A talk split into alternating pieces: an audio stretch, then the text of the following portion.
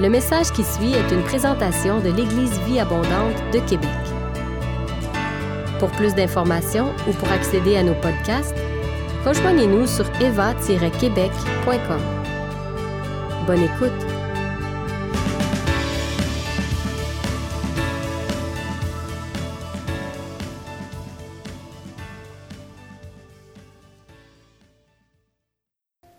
Bonjour mes amis. Heureux de vous retrouver ce matin. Et euh, on garde nos yeux fixés sur Jésus. Nous l'adorons comme on vient de chanter. Et euh, nous voulons, euh, ce matin, j'ai préparé une, une, table un peu différente parce que j'aimerais ça qu'on puisse clavarder ensemble. Donc, j'ai amené mon ordinateur et je suis branché pour que vous puissiez répondre à certaines questions que je vais vous poser pendant le message. Et ça nous permet d'être ensemble. Alors, euh, si vous n'êtes pas loin de votre clavier, euh, tenez-vous prêt pour ça. Alors, on avait une heure de plus ce matin. Hein? Ça, nous a, ça nous a tous fait du bien. Moi, j'aimerais ça que ce soit comme ça tous les dimanches. Je ne sais pas si on peut faire la suggestion à quelqu'un. C'est agréable. Et puis, j'ai amené un petit café. Je ne sais pas si vous avez un café à la maison. La semaine dernière, on disait, on parlait du, du pyjama et du café. Je pense, personnellement, je ne pense pas que c'est ça qui est le problème, mais plus euh, l'esprit qui est derrière ça. Et, euh, je vais en parler aussi euh, aujourd'hui. J'avais prévu en parler, puis on va faire un peu de, de pouce là-dessus. Mais c'est ça. Si vous avez un petit café, on va le prendre ensemble. Euh, j'ai un problème, par exemple, c'était de le transporter, mon café, et euh, de réussir à garder la mousse au-dessus. C'est ça qui va être le défi. Alors, euh, si jamais je réussis ça, on pourra faire un petit vidéo genre comment transporter un café au lait avec la mousse au-dessus et 7 millions de vues est assuré. Roulement de tambour.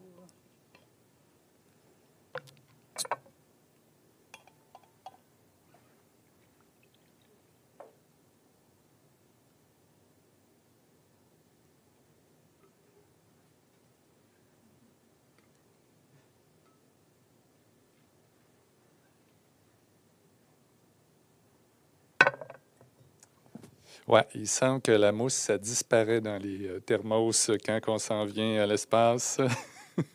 il y avait plein de mousse quand je suis parti. Alors, j'aurais pas 7 millions de vues, mais quand même, on est tous là et on se réjouit d'être ensemble.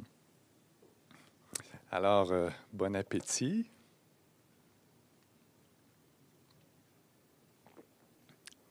Et je salue ceux qui nous sont déjà envoyés des commentaires. Hein. Euh, bonjour, euh, bonjour Nathalie euh, qui est toujours là. Sylvain Gagnon, Mario Duchesne, Geneviève et Hugo Terrien, Nicole Terrien. il y a plein de gens là. Freddy. alors, bonjour à tous. Le texte que je voulais partager avec vous ce matin, c'est Hébreu 12, 1 à 2. C'est un passage que j'aime beaucoup. Et on va garder les yeux fixés sur lui, parce que c'est de ça que ça parle. Nous donc aussi, puisque nous sommes environnés d'une si grande nuée de témoins, rejetons tout fardeau et le péché qui nous enveloppe si facilement, et courons avec persévérance dans la carrière qui nous est ouverte. Ayant les regards sur Jésus, le chef et le consommateur de la foi, qui, en vue de la joie qui lui était réservée, a souffert la croix, méprisé l'ignominie et s'est assis à la droite du trône de Dieu. Il y a différentes traductions, évidemment. Euh, il y en a qui vont parler de courir avec l'endurance dans l'épreuve qu'on a à traverser euh, il y en a qui vont dire Jésus est celui qui a apporté la foi, ouvert le chemin de la foi et qui la rend à la perfection. Euh, l'ignominie, c'est souvent traduit par la honte.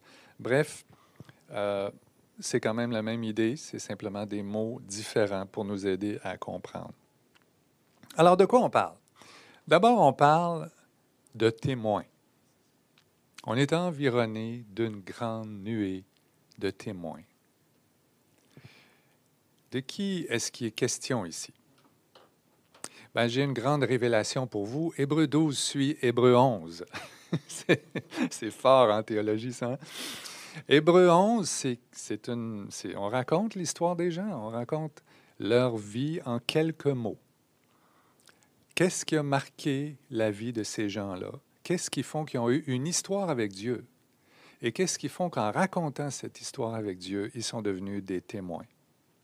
Et il y a deux aspects de l'histoire. Il y a l'histoire que tu peux avoir avec Dieu et il y a l'époque dans laquelle on vit, l'histoire humaine. Et ces gens-là ont aussi marqué l'histoire de l'humanité et l'histoire euh, de la révélation de Dieu. Qu'est-ce que serait la Bible ou même le monde sans Abraham? Abraham est le père de la foi, celui qui a marqué autant les Juifs que les chrétiens. Il est question d'Abel qui, a offert un beau sacrifice. Il est question de Moïse qui a fait le choix de, renoncer à son statut de prince pour suivre euh, la, la, voie que Dieu lui avait prévue auprès de son peuple. Alors, ma première question pour vous, et là j'attends vos réponses sur le clavardage. Euh, est-ce que tu as une histoire personnelle avec Dieu? Est-ce que tu as une histoire personnelle avec Dieu? Et je prie souvent pour les jeunes en particulier les jeunes, pour qu'ils aient une histoire personnelle avec Dieu. Parce que dès le début de ta vie chrétienne, si tu peux reconnaître que Dieu agit dans ta vie, ça marque ta vie. Et je vous raconte euh, mon histoire en attendant vos réponses. Alors, répondez-moi pas des grands discours, hein, parce que je n'aurai pas le temps de tout lire, mais répondez-moi, est-ce que vous avez une histoire? Est-ce qu'il y a quelque chose qui a marqué votre vie?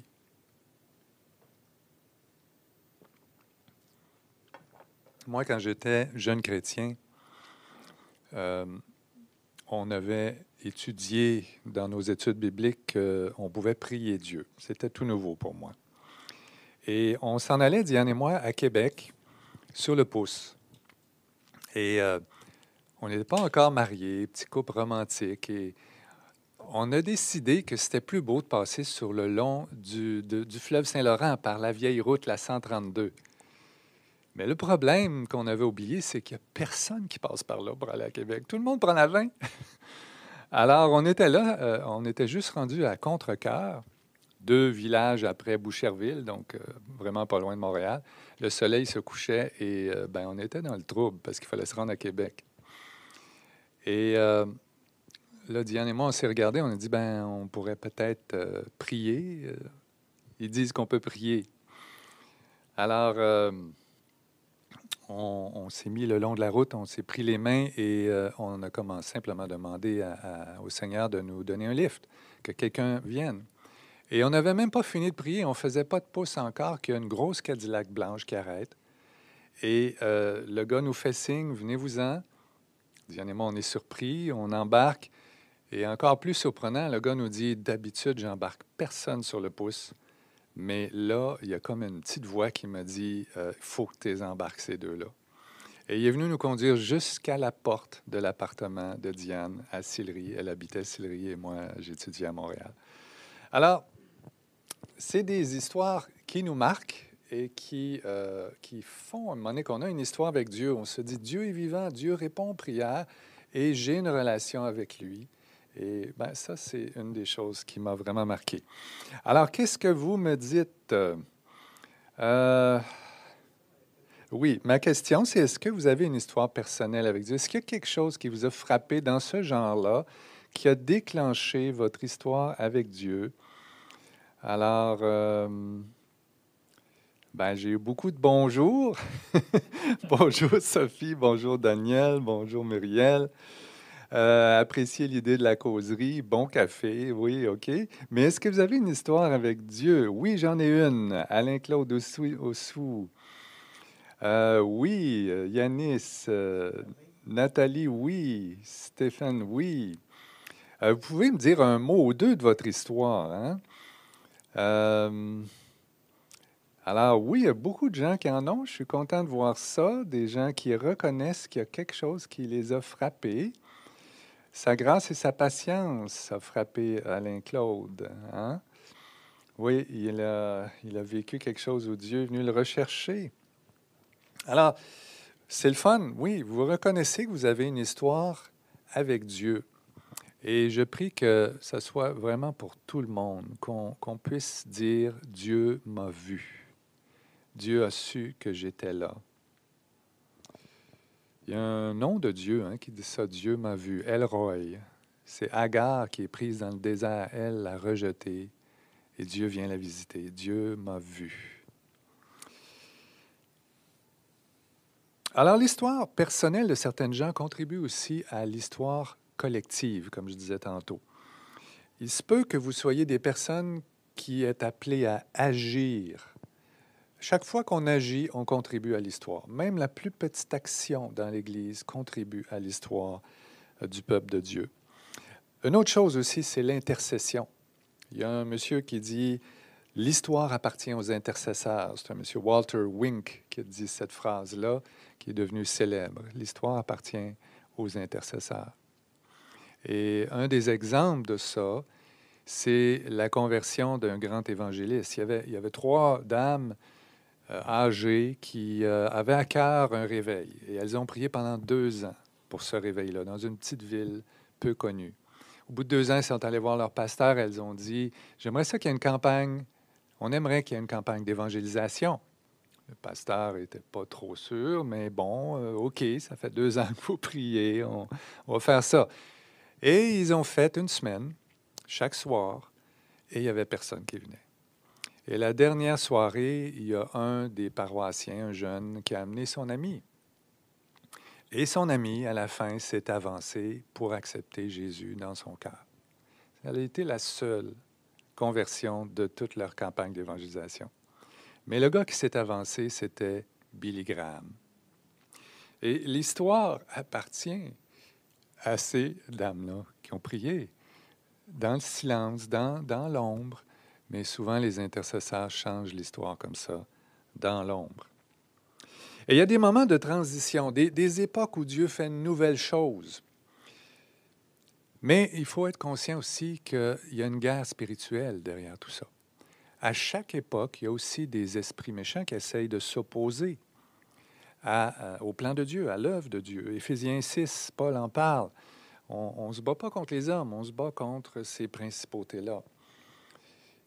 Et il y a des esprits actifs, je pense, différents à chaque époque. L'atmosphère était différente en Égypte quand Israël était euh, esclave. Euh, c'était différent de l'époque de la libération, quand Moïse est venu euh, les sortir de là. L'époque de David, de conquête, c'était une atmosphère différente de l'époque de paix qui a suivi avec Salomon. Euh, Roboam, ça a été une époque de division. Il y avait des esprits de division. je ne dis pas que ça exclut l'action des hommes. Certainement que les hommes ont contribué à ça, mais par nos péchés, on ouvre des portes à des esprits qui veulent ravager. Alors, on peut se poser la question, quelles sont les caractéristiques de notre époque? Quels péchés ont ouvert la porte à certains esprits qui caractérisent notre société et l'époque dans laquelle on vit? Euh, si on pense à la révolution tranquille ou à la révolution sexuelle, on peut dire qu'il y a eu un vent de rébellion qui a soufflé, qu'il y a eu aussi des esprits de fornication, des esprits de pornographie. Le Nouvel Âge a amené aussi des esprits de divination, de sorcellerie. Et on récolte tout ça et c'est même en train de se transférer à la génération qui suit. On peut aussi se demander s'il y a une atmosphère liée à la COVID. On en a parlé la semaine dernière. On a parlé d'un esprit d'assoupissement, d'apathie. On voit ça se reflète dans les gens, dans les relations euh, ou l'absence de relations, la démotivation, et ainsi de suite. On parlait à la télé de l'anxiété chez les jeunes. 37 que j'ai entendu de l'ensemble des jeunes au Québec et 44 qui disaient cette semaine dans une autre étude à Montréal. C'est énorme, c'est du jamais vu et les services de psychologie et tout ne réussissent pas à répondre à la demande. on peut parler d'esprit de peur qui, qui touche la jeune génération. Quel sera mon avenir? Puis les jeunes ont besoin de relations peut-être encore plus que, que, les adultes. Les travailleurs sont parfois surmenés euh, par toutes les mesures à, mettre en place et, on se pose des questions. Euh, est-ce que je vais faire faillite? Ainsi de suite. Alors, il y a des réactions à ça aussi. Euh, et il est sain de se poser des questions. Mais on peut se demander aussi quel est l'esprit derrière certaines réactions. Quel est l'esprit derrière le mouvement des Gilets jaunes? Quel est l'esprit derrière le mouvement QAnon? Il y avait une vidéo à la télé récemment sur euh, le Québécois Alexis Cossette-Trudel. Quand on écoute ça, on, peut ressentir parfois l'esprit le, qu'il y a derrière ces choses-là. Alors, je ne dis pas de ne pas se poser de questions face à ce qui se passe présentement euh, dans le monde. Des questions, c'est sain, mais euh, certaines révoltes, c'est pas plus sain non plus.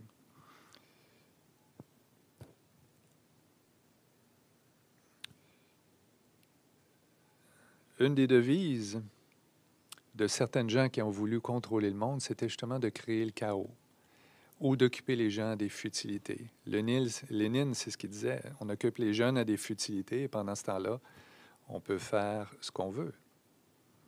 Et les francs-maçons, leur devise, c'est régner à partir du chaos. Alors oui, on peut se poser des questions. Ça vient d'où? Est-ce qu'il y a des gens dans le monde qui sont en train d'essayer de semer le chaos pour contrôler? Et on peut prier là-dessus. Alors, je vous pose trois questions relié, est-ce que vous priez pour discerner l'esprit de notre temps?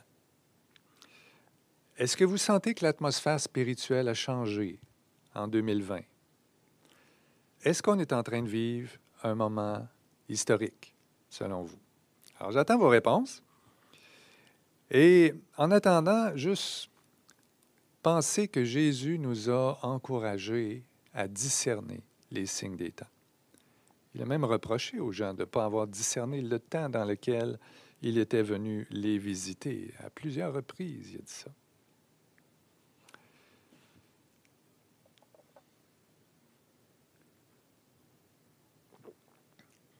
Benoît nous a parlé la semaine dernière de la similitude du temps qu'on vit avec les temps de réveil. Et il y a aussi une certaine similitude avec les temps d'avant-guerre je ne veux pas être pessimiste, mais chaque fois qu'il y a beaucoup d'instabilité, il y a plus de réveil et il y a aussi plus de, de guerres et de désordres sociaux de tout genre. Alors, l'un n'empêche pas l'autre. Il y a des choses qui sont peut-être sur le point de se produire et je crois qu'on a besoin de prier présentement. Prier pour le monde, le pays, prier pour des conversions, prier pour l'économie, la santé. Alors, qu'est-ce que vous sentez? Est-ce que on vit quelque chose de particulier? Est-ce que vous priez pour l'atmosphère spirituelle? Alors, Claudia nous dit que l'atmosphère est lourde, que l'Église doit être à la brèche. Hmm. Euh, Alain Claude, oui, nous sommes dans une ère nouvelle. Nathalie, yes. Euh, Jean Coffert, je ne sais pas ce qu'il veut dire par l'atmosphère est moins cachée. L'atmosphère spirituelle est moins cachée. Explique-moi ça, Jean Coffert. Alexandra Lemieux, bonjour. Non, oui, oui, peut-être. Pour être franche, j'ai choisi de ne pas chercher ce qu'il y a derrière ça, mais de saisir le moment pour connaître Dieu. Certainement qu'il faut garder les yeux fixés sur Jésus et Jean, je vais y venir parce que le, texte d'aujourd'hui nous en parle. Mais quand même, on a à se poser des questions sur l'histoire. Nelly, bonjour. Oui, je crois qu'il y a un esprit de morosité qui gagne beaucoup de gens. Jacques-Harry, j'ai le sentiment que nous sommes dans une phase de transition pour un nouveau réveil spirituel. Amen. Dieu est prêt depuis longtemps. Ouais. Ça, c'est une grande question. Hein. Est-ce que est-ce ce qu'on attend, est-ce que c'est parce que Dieu attend ou c'est nous? C'est le sujet d'un autre message.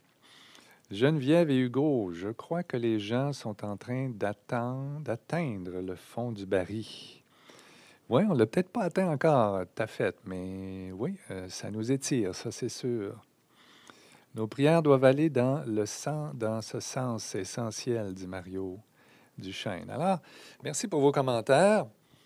Euh, c'est sûr, il y a toutes sortes de réactions. Il y a des gens aussi que ça peut peut-être rendre anxieux de prier pour ces choses-là ou de penser qu'on va vivre des temps où il y a une épreuve. Mais c'est pour ça qu'il faut se préparer à avoir la bonne attitude et garder les yeux fixés sur Jésus.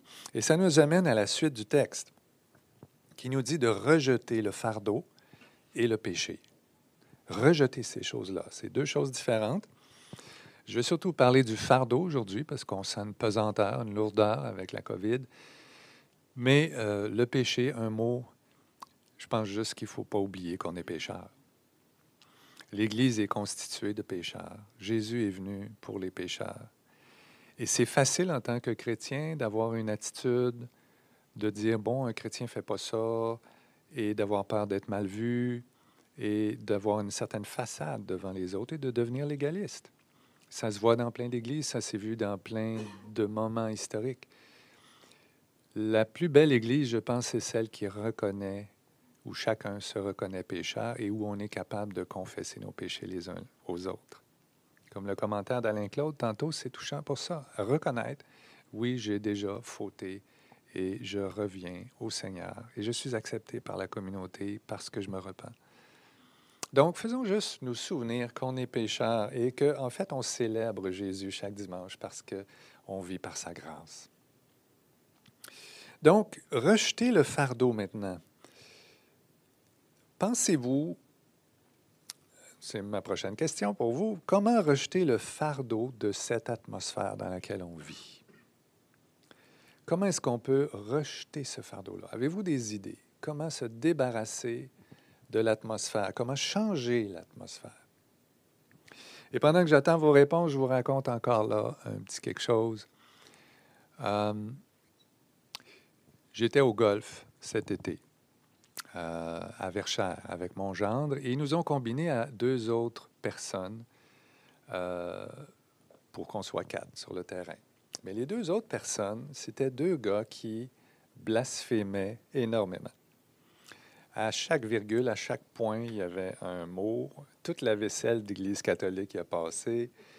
Et je dois vous avouer que je devenais très irrité. Parce que je vais jouer au golf, c'est pour me détendre. C'est pour être dans la nature. C'est pour adorer Dieu. Et aussi, j'aime bien témoigner aux gens que je rencontre. Mais dans ce climat-là, ça ne marchait pas. Là. je, me sentais vraiment pas euh, très favorable à leur parler de Jésus. Alors j'ai senti à un moment donné, oh, ça va pas bien je me suis éloigné vers un petit bosquet et je me suis mis à, simplement centrer euh, dans un temps d'écoute mon esprit sur Jésus. je regardais les petits oiseaux, les abeilles qui se promenaient. Et là, tout à coup, j'ai senti l'atmosphère changer dans mon cœur et la paix qui est revenue. Et puis, je suis allé frapper mon cou. Il faut dire aussi que mes muscles se contractaient puis que je me mettais à mal frapper ma balle avant. Ça allait pas bien. Fait que là, j'ai frappé un beau coup détendu, gloire à Dieu. Et là, j'ai pu recommencer à aimer mes deux partenaires en question. Alors, oui, on peut changer une atmosphère. Qu'est-ce que vous me dites là-dessus?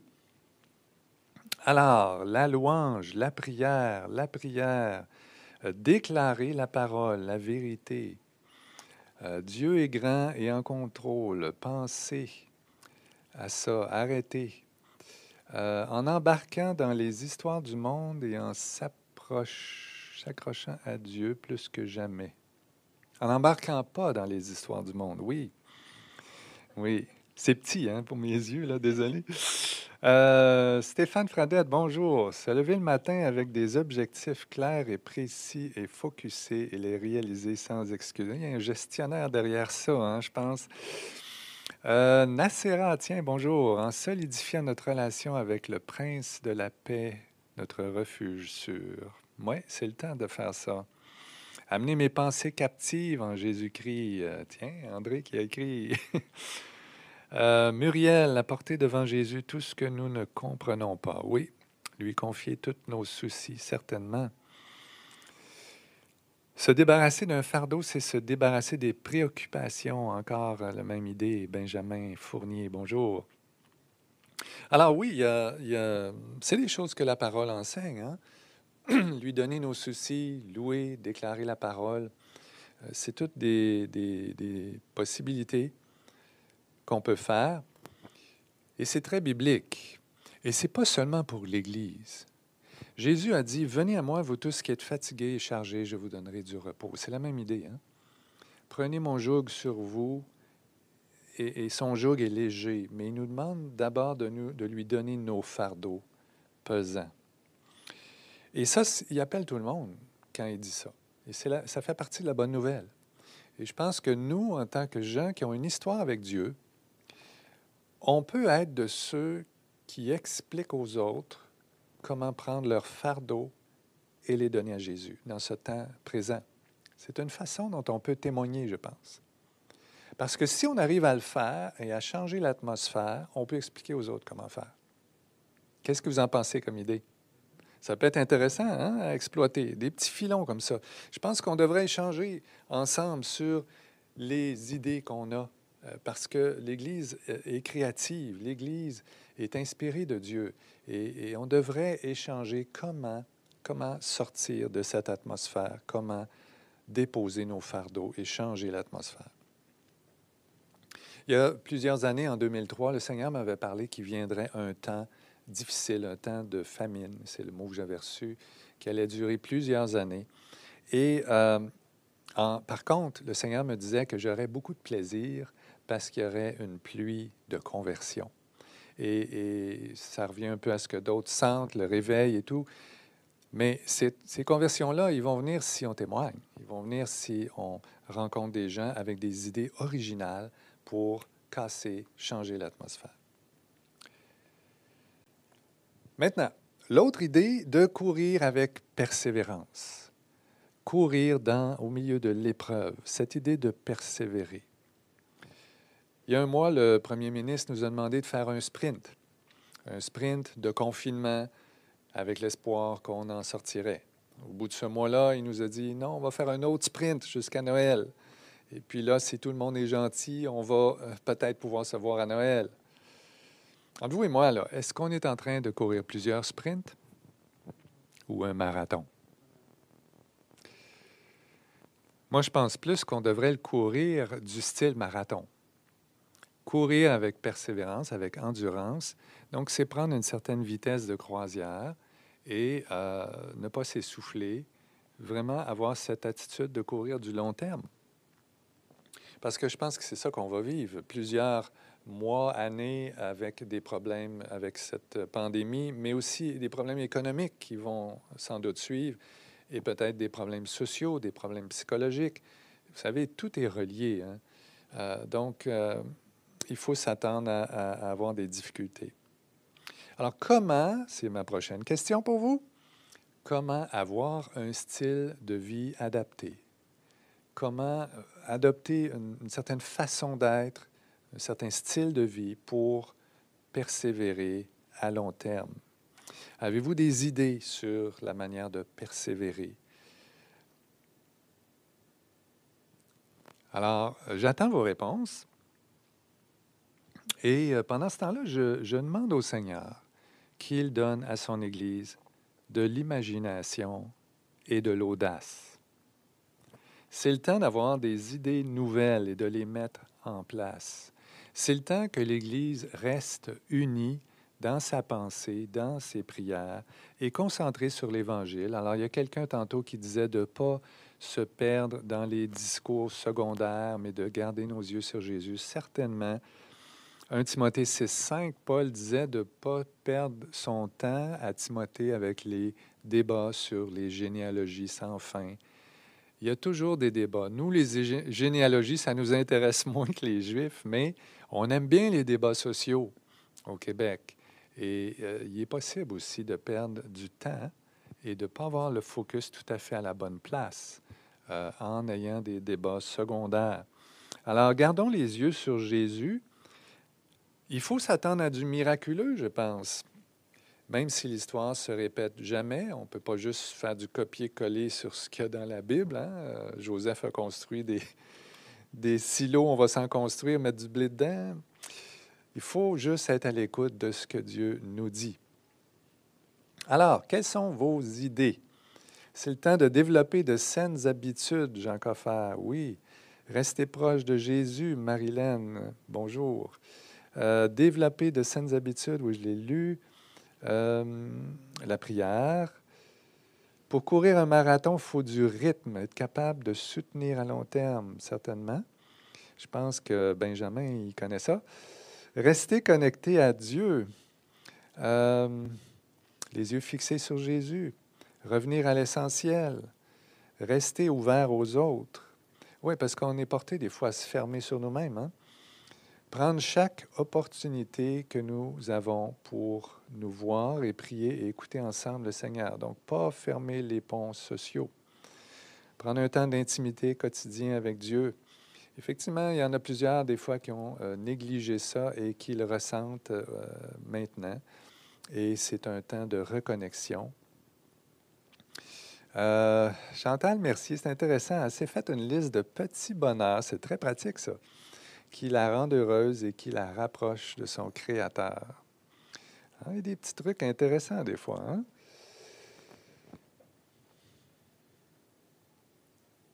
Donc, euh, merci à tous pour ces commentaires-là encore. Et comme je dis, on peut continuer à se partager nos idées.